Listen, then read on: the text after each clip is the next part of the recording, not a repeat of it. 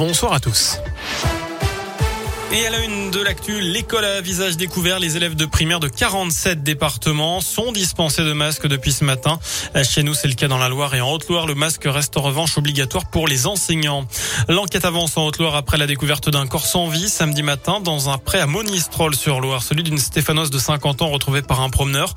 Un jeune homme de 24 ans s'est présenté le soir même à la gendarmerie où il a été placé en garde à vue. Il s'agirait selon lui d'un accident, un accident de la route, hein, selon les premiers éléments de l'enquête d'après le procureur. L'individu devait être présenté à un juge d'instruction cet après-midi en vue de l'ouverture d'une information judiciaire pour homicide involontaire, délit de fuite et non-assistance à personne en danger. Un placement en détention provisoire sera requis alors qu'une autopsie du corps de la victime est également menée ce lundi.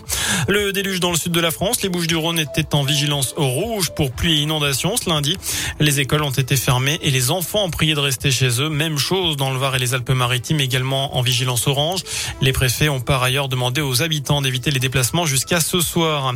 Des milliers de milliards de dollars, c'est le montant de la gigantesque fraude fiscale révélée par une nouvelle enquête. Mise en cause cette fois les grands de ce monde, chefs d'État et de gouvernement, dont certains sont encore en exercice, pardon, la chanteuse Shakira aussi, ou encore l'ex-patron du FMI, le français Dominique Strauss-Kahn.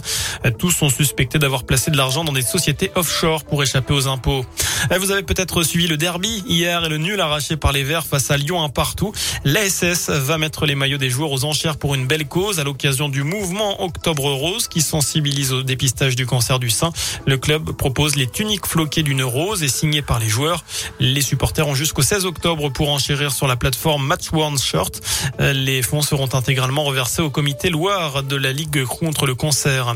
Enfin, Thomas Pesquet va devenir ce soir le 53e astronaute à commander la station spatiale internationale. C'est le tout premier français. Voilà pour l'essentiel de l'actualité. Merci beaucoup.